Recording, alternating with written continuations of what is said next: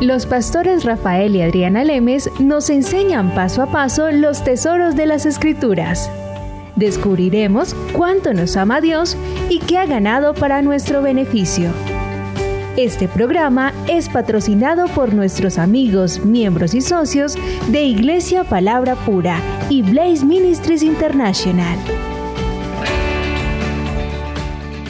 Hola, bienvenidos a Blaze Ministries International con Adriana y con Rafael. Vamos a seguir hablando del programa, de los programas que venimos hablando, venimos hablando sobre la batalla Uh, ganando la batalla en la mente. Y una de las cosas que estábamos hablando en el último capítulo lo dejamos en Filipenses. Estábamos hablando sobre el, en el capítulo 4, el versículo 8 y el versículo 9. Pero hay un versículo, el versículo anterior es también muy interesante, el cual me gustaría leer. El versículo 6 que dice, no se preocupen por nada, en cambio oren por todo. Díganle a Dios lo que necesita y denle gracias por todo lo que han hecho. Date, date, cuenta, Adriana, que la primera parte de este versículo dice no se preocupen por nada y la gran cantidad de la gente vive preocupada.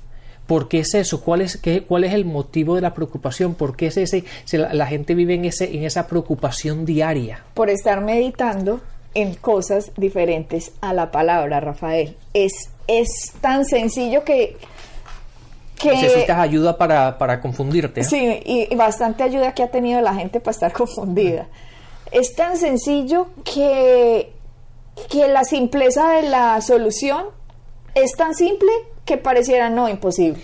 Imposible, pues, que esa sea que la que solución. no puede ser tan sencillo. Sí, tiene que ser algo más complicado en la vida, pues.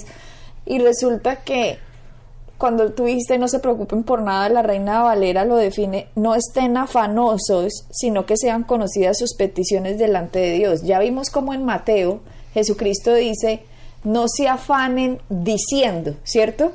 Y ahora en Filipenses, ya años después de la resurrección de Cristo, Pablo en esta zona de Filipenses les escribe y les dice, no estén afanosos, no se preocupen sino que sean conocidas vuestras peticiones delante de Dios.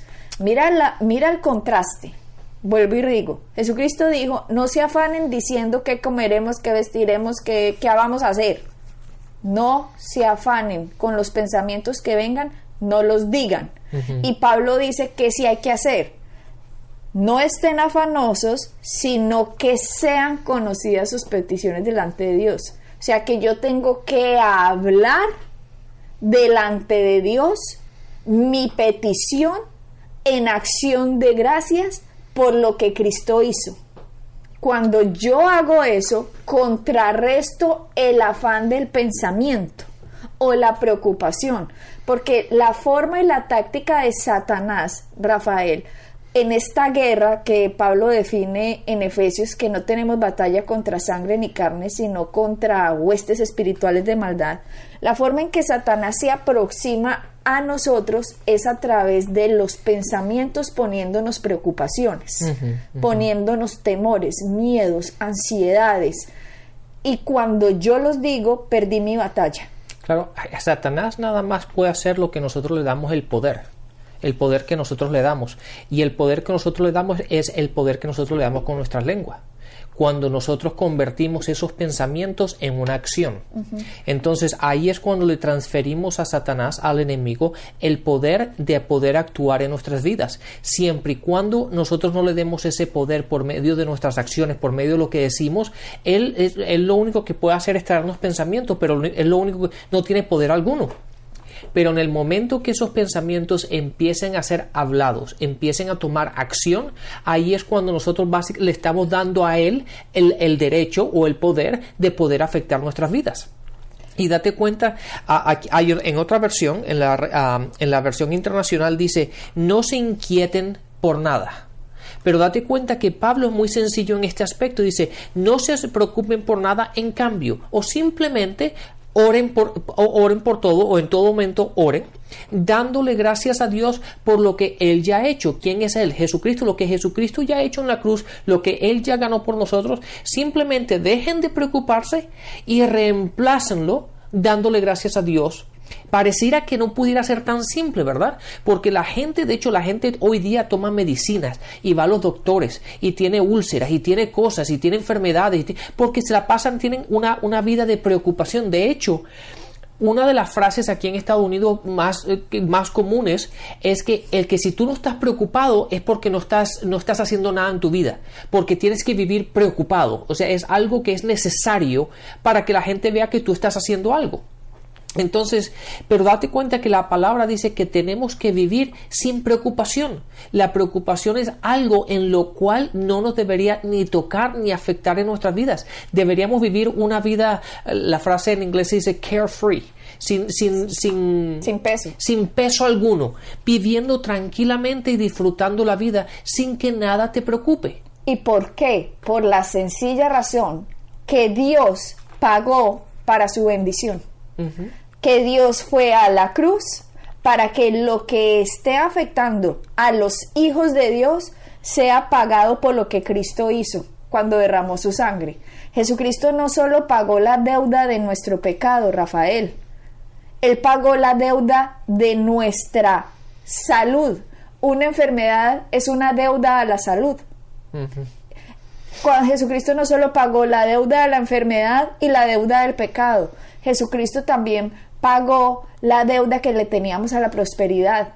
Esa falta financiera es una deuda a la prosperidad. Las deudas hace que nosotros no seamos prósperos y Jesucristo se hizo pobre para que nosotros fuésemos ricos y no como escuché por ahí a alguien que dijo sí Jesucristo se hizo pobre para que fuéramos ricos espiritualmente Vea, a mí cuando yo oigo esas cosas, veo que le están robando a la gente la esencia de las buenas noticias del Evangelio. Las buenas noticias del Evangelio no es para que los pobres sigan siendo pobres. Las buenas noticias del Evangelio es para que el pobre sepa que pueda salir de su miseria y pueda gozar de la abundancia, porque este planeta fue hecho por Dios para sus hijos, para nuestro beneficio, para nuestra bendición, no para como dice gente, es que Dios hizo a unos pobres y a otros ricos. Esas son fortalezas mentales. Y si una persona piensa así, no recibe lo que Cristo hizo, porque la mala enseñanza no se los muestra. La mala enseñanza les dice, ay, algún día vamos a ir al cielo con calles de oro y puertas de perlas. Sí, allá muy lindo y muy bello y todo, pero aquí entonces sufren este valle de lágrimas.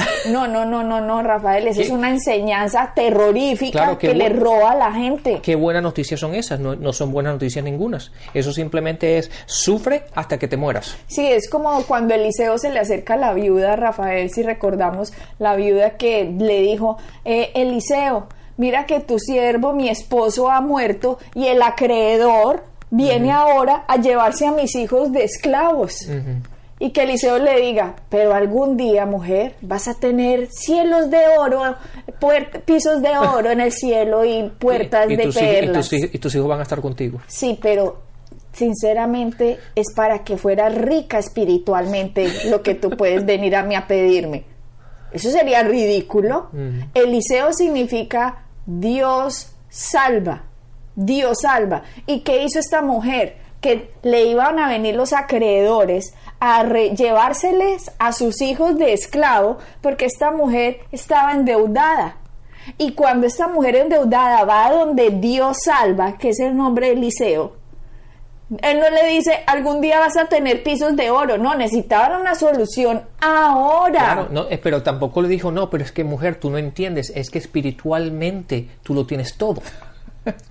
¿Me entiendes? Esas son las cosas que, que desde el púlpito suenan bonitas, pero si las ponemos a pensar son ridículas, porque no tienen sentido. ¿Verdad? Es igual que, que si alguien viniera aquí y me pidiera trabajo y, y, quisiera recibir un cheque por el trabajo que hizo, y yo le digo, no, no, pero es que yo te estoy pagando espiritualmente. es, ridículo. y, suena así. Y, es la, y así lo dicen. Dios, Jesús hizo pobre para que fuera rico espiritualmente. Por Dios, hombre, cuando Eliseo, esta mujer va y que le dijo que tenía una deuda, Eliseo no le dijo lo que acabamos de decir, eres rica espiritualmente, no, Eliseo dijo, a ver, ¿qué puedo hacer por ti? ¿Qué tienes en tu casa? ¿Qué tienes en tu mano? Lo mismo pasa hoy. Esa mujer dijo, no tengo nada. solo una, solo un aceite y unas vasijas, creo que fue que dijo. Miren, cuando Dios nos dio a nosotros principios en la Biblia, principios del diezmo y la ofrenda, es porque Dios puede hacer un rompimiento de la maldición en nuestra vida por la bendición. Dios es el multiplicador. Por eso la gente tiene que cuidar muy bien dónde pone sus diezmos y dónde pone sus ofrendas, porque nosotros tenemos que diezmarle al Jesucristo del Evangelio de Jesucristo, no al Evangelio de la ley de Dios castiga y Dios te quiere enfermo y Dios te quiere prosperar espiritualmente. No, no, no. Tenemos que tener mucho cuidado en donde ponemos nuestra semilla, donde ponemos nuestro valioso dinero ¿Por qué? Porque Dios es el que nos lo va a multiplicar. Pero yo tengo que ponerlo donde me dicen a mí que Dios salva. Lo tengo que poner como en Eliseo, como en esta figura que la mujer fue a pedirle ayuda a Eliseo, qué debía hacer y lo que Eliseo fue, le dio una solución y ahora esta mujer multiplica, Dios multiplica el aceite de ella y le dice Eliseo, vaya y pague las deudas y viva del resto. Mire que ahí no le dijo Dios, voy a matar a tus acreedores. Hay gente que está orando para que se muera la gente que le debe plata, Rafael. Y esa es la cosa más ridícula. No, Dios hace que usted le sea multiplicada las cosas para que usted pueda pagarle a sus acreedores. Pero no se metan más deudas cuando eso pasa. Entonces, Jesucristo nos prospera. Jesucristo nos sana. Jesucristo ha pagado la deuda del pecado. Entonces, cuando yo vengo a Él, ahora viene Satanás a ponerme a mí todas las preocupaciones, como a esta mujer que fue donde Eliseo. Los acreedores ya vienen a quitarte a los hijos. Los acreedores ya vienen a quitarte lo tuyo. El acreedor de la enfermedad te va a quitar la vida. El acreedor te va a quitar la familia. ¿Qué vas a hacer? ¿Qué vas a hacer? Eso es lo que le empieza a poner a Satanás en la mente a la gente. Y la gente empieza a preocuparse y a tener temores y preocupaciones y ansiedades y qué voy a hacer y qué voy a hacer. Y lo empiezan a hablar y lo empiezan a hablar. En vez de ir al liceo a decirle, ¿qué hago? ¿Cómo hago? Señor, en vez de ir a Cristo a orar, como dice Pablo aquí en Filipenses, que sean conocidas tus peticiones delante de Dios. En vez de hacer eso, la gente cristiana está hablando, el acreedor me va a quitar todo, yo me voy a morir, yo eh, voy a perder mi matrimonio, mis hijos no tienen ya salida, ya están metidos en las drogas, ya están perdidos no estoy proclamando lo que Cristo hizo, sino que estoy diciendo una mano de sandeces, por lo tanto no estoy obteniendo el beneficio de la cruz. Claro, y eso es, Adriana, siempre que vamos, hacemos las cosas contrarias a la palabra o no caminamos en la luz de la verdad de la palabra, nos va a llevar a la preocupación. Date cuenta que la palabra dice no se preocupen por esto, sino oren o busquen la guía de Dios y piensen en esto, piensen en, lo, piensen en aquello que es bueno, amable, todo lo que es puro, etcétera, etcétera. Y al final de ese pasaje, Dice Pablo, entonces el Dios de paz estará con ustedes. Date cuenta, dice, la paz está con ustedes. Pero cuando uno está preocupado es porque no tiene paz. Y la palabra y la verdad siempre te llevan a la paz, te llevan a la tranquilidad. La mujer esta que tú estabas hablando, cuando estaba mirando que los acreedores iban a venir, le iban a tocar a la puerta y no tenía con qué pagarle y se iban a llevar a los hijos, esa mujer estaba preocupada. Pero una vez que llegó a él, que, fue a Eliseo y Eliseo le dio, le dijo en qué, lo qué es lo que tenía que hacer, la paz llegó y ahí ya no se tenía que preocupar de nada. tenía la seguridad de que iba a poder apagar, a pagar a los acreedores, podía, eh, iba a tener a poder seguir viviendo con sus hijos y que todo iba a estar bien. Tenía suficiente para seguir su vida diariamente sin preocupación ninguna. ¿Por qué? Porque aplicó los principios bíblicos, aplicó aquello que Eliseo le dijo que hiciera y entonces llegó la paz. Entonces, podemos decirlo muy simplemente, en el momento que tú no tienes tranquilidad, en el momento que tú no tienes paz y no te la pasas preocupada, es simplemente porque has tomado alguna acción, has dicho algo, has hecho algo, lo cual va contrario a la palabra. ¿Por qué? Porque la palabra siempre te va a llevar a la paz. Dios siempre te va a llevar a la paz y a la tranquilidad. Nunca te va a llevar a la preocupación. Y si tú estás preocupado, es simplemente ¿por qué? porque has, has hecho algo contrario a los principios bíblicos en los cuales tendrías que hacerlo. Vea, los leo, Rafael, porque me parece interesante sacar una enseñanza de acá, porque aquí simplemente se aplicó lo que Pablo está diciendo en Filipenses. Y también en esta historia se aplica lo que Jesucristo dijo en Mateo. Miren, está en Segunda de Reyes 4. Una mujer de las mujeres de los hijos de los profetas clamó a Eliseo diciendo, Tu siervo mi marido ha muerto, y tú sabes que tu siervo era temeroso de Jehová, y ha venido el acreedor para tomarse dos hijos míos por siervos. Y Eliseo le dijo, eh, ¿qué te haré yo? Declárame que tienes en casa.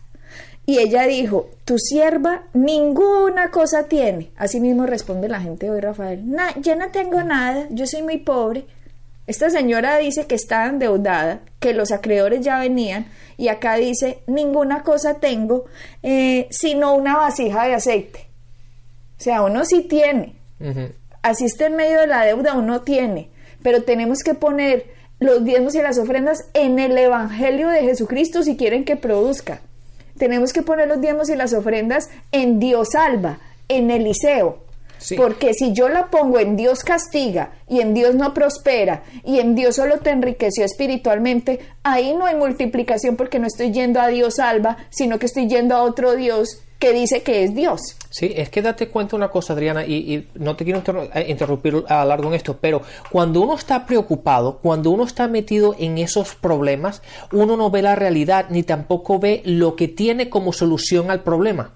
Date cuenta que ella, el, en el problema de esta mujer, el problema que ella estaba teniendo era tan grande que cuál la vasija esa de aceite, ¿qué iba a hacer eso en contra del problema que se estaba enfrentando? Entonces, muchas veces, aunque nosotros tenemos la solución del problema en nuestras manos, por la preocupación tan tremenda que tenemos, no vemos que la respuesta la tenemos en nuestras manos. Y eso es lo que le pasó a esta mujer. Ella dijo, ¿qué es lo que tú tengo? Nada. ¿Por qué? Porque en comparación con el problema que me estoy enfrentando, con el problema de las deudas, con el problema que se van a llevar a mis hijos, con el problema de que no tengo nada, no tengo dinero, y toda esta preocupación, no la dejaban ver la realidad de lo que tenía y ella en su casa tenía la respuesta de su problema. Y dice aquí, él le dijo, ve y pide para ti vasijas prestadas de todos tus vecinos, vasijas vacías, no pocas. Entra luego y enciérrate tú y tus hijos y echa en todas las vasijas y cuando una esté llena ponla aparte. Y se fue la mujer y cerró la puerta, encerrándose ella y sus hijos, y ellos le traían las vasijas y ella echaba del aceite. Cuando las vasijas estuvieron llenas, dijo a un hijo suyo, Traedme aún otras vasijas, y él le dijo, No hay más vasijas.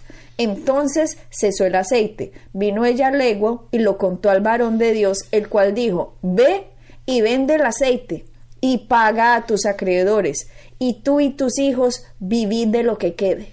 Este es el Dios de la sobreabundancia. No solo le dijo, ya quedaste sin deudas. No, le dijo, ahora viva de lo que le queda. Así son las soluciones de Dios. Dios, esta mujer, en vez de preocuparse y decir, ya, se, se murieron, mis hijos se fueron de esclavos toda la vida y ahora yo me quedo aquí sola y me va a tocar mendigar, ella hubiera podido tomar esa actitud, preocuparse y decir esto. Pero la actitud que ella tomó fue, sabe que hay un problema y fue y lo que buscó fue la solución en el hombre de Dios. Nosotros tenemos ahora cuál es el cuál es nuestra solución? Es Jesucristo. Como les decía, Eliseo significa Dios salva. Jesucristo salva. Jesucristo pagó nuestras deudas del pecado, nuestra deuda de la enfermedad, nuestras deudas financieras. Tenemos que ir a Él y hacer lo que Él nos dice. ¿Acaso no dijo María, la madre de Jesús, no les dijo, cuando se acabó el vino, les dijo, haced todo lo que Él os dijere? Esa es la mejor predicación que existe en toda la Biblia, lo que dijo María, la madre de Jesús. Hagan todo lo que Él, Jesucristo, diga. Sí, y date cuenta, Adriana, que la- la- las preocupaciones de la gente son, son reales. Hay gente que tiene problemas que son reales y los problemas son problemas. No es cuestión ficticia o que uno quiere estar tratando de, hacerse creer que tiene. No, los problemas son. Hay gente que tiene problemas reales y, y son preocupantes. Pero date cuenta que la palabra siempre nos da la solución. Y en el sentido de que Pablo nos dice, no se preocupen por nada. Eso, eh, hasta cierto punto uno dice, oye, pero Dios no sabe a lo que yo me estoy enfrentando. Dios no se, no, no tiene, no, no, se está dando cuenta del problema tan grande y tan real al cual estoy teniendo. Y la respuesta es sí, Dios lo sabe. La diferencia es que Dios nos está dando el resultado, nos está dando, nos está proveyendo aquello que va a cambiar nuestra situación. Claro, porque Dios sabe que la solución es mayor que el problema. Dios sabe que lo que hizo Cristo en la cruz es mucho más grande que, la tontería que usted se está enfrentando. No, pero es que no es una tontería, son millones de pesos. Señoras y señores, Él es el dueño del oro y la plata.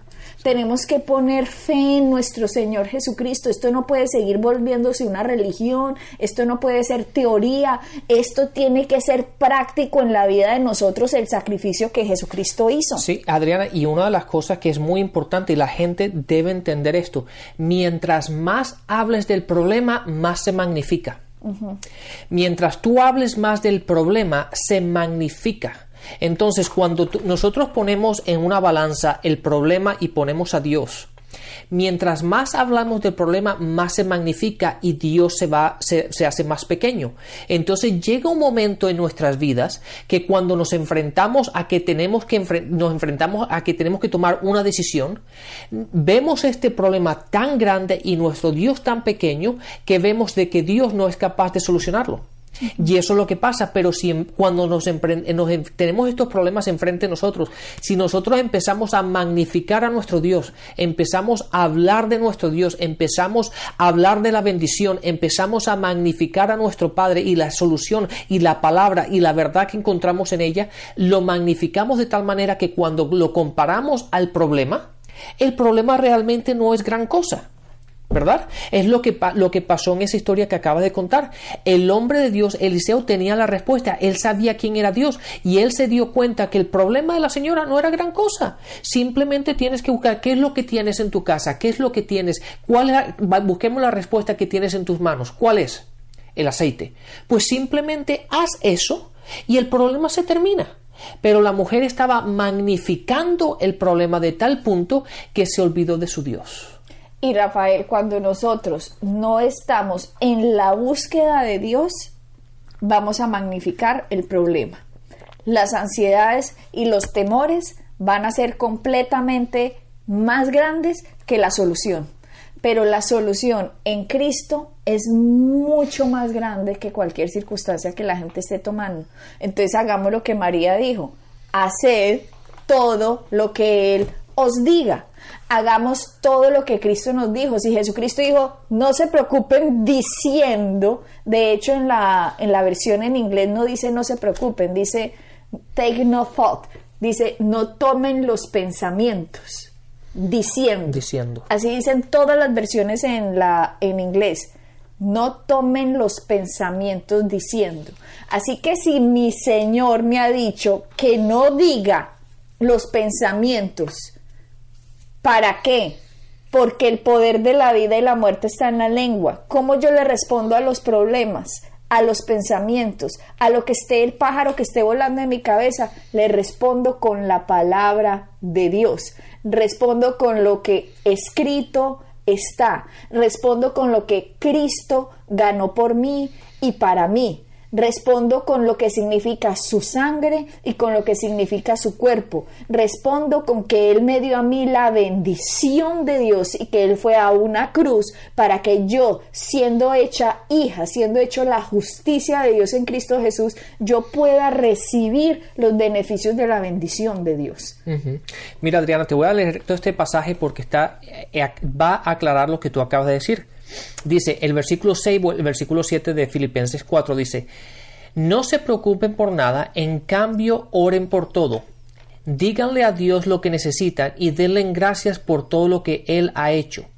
Así experimentarán la paz de Dios que supera todo lo que podemos entender. La paz de Dios cuidará sus corazones y sus mentes mientras vivan en Cristo Jesús. Date cuenta que tenemos que vivir en Cristo Jesús. Es ahí donde encontramos la paz, es ahí donde Dios nos cuida, donde Dios nos protege de todas estas cosas. Pero es tenemos que vivir en Cristo Jesús. Y solo vamos a poder vivir en Cristo Jesús cuando estamos meditando en las cosas de Dios. Por lo tanto, eso es lo que va a salir de nuestra boca. Vámonos a otro apóstol, no nos vayamos a, a Pablo ahora, vámonos a Pedro. Miremos primera de Pedro 5, Vámonos desde el 6. Humillaos pues bajo la poderosa mano de Dios para que Él os exalte cuando fuere tiempo, echando toda vuestra ansiedad sobre Él, porque Él tiene cuidado de ustedes. Vea, vuelvo y paro acá. Aquí ya hemos visto Filipenses, Efesios, Romanos, eh, Mateo, Hemos visto Pablo, Pedro, diferentes iglesias y ahora Pedro vuelve y dice lo mismo. ¿Por qué dicen lo mismo? Porque es real, la preocupación de la gente real y las ansiedades son reales y los temores son reales y Satanás nos ataca así en nuestra mente poniéndonos que creamos que es más grande el problema que la solución que Cristo ganó en la cruz. Entonces Pedro aquí les está diciendo lo mismo prácticamente. Primera de Pedro 5, 7 dice echen toda su ansiedad o preocupación sobre Él, porque Él tiene cuidado de ustedes. Sed sobrios y velad, porque vuestro adversario el diablo, como león rugiente, anda alrededor buscando a quien devorar, al cual resistid firme en la fe sabiendo que los mismos padecimientos se van cumpliendo en sus hermanos en todo el mundo. Mas el Dios de toda gracia, que nos llama a su gloria eterna en Jesucristo, después de que hayáis padecido un poco de tiempo, él mismo os perfeccione, afirma, fortalezca y establezca. A él sea la gloria y el imperio por los siglos de los siglos. Amén. Pablo está diciendo, vea, este adversario está detrás de ustedes a toda hora, pero resistan lo firme. ¿Cómo? Con lo que Cristo ganó. Dice, date cuenta, dice, buscando a quien va a devorar. Nosotros tenemos que decir, nosotros somos uno de los que nos va a devorar. ¿Por qué? Porque lo resistimos. Y lo resistimos termina, que cambiando esas preocupaciones y reemplazándolos con la verdad. No permitamos que esos pensamientos tomen fortaleza en nosotros, sino reemplazándolos con la verdad y siempre estando vigilantes de todos estos pensamientos y yéndonos y, y, lo que tenemos que hacer, Adriana, lo que leímos anteriormente, vivir en Cristo. Y la solución es mucho mayor que el problema. Que cualquier problema. Y Jesucristo es nuestro Señor, Jesucristo es nuestro Dios, y Él fue a la cruz para Él llevar la maldición que en este momento aparentemente usted esté viviendo, pero Él lo llevó para que la bendición llegue a su vida. Así que recíbalo en el nombre de Jesús oro esto de verdad, que es una oración por mí, por el cuerpo de Cristo. O bendiciones y hasta la próxima. Bendiciones. Pueden bajar nuestras enseñanzas en www.iglesiapalabracura.com y visitarnos en nuestra sede en la calle 21326.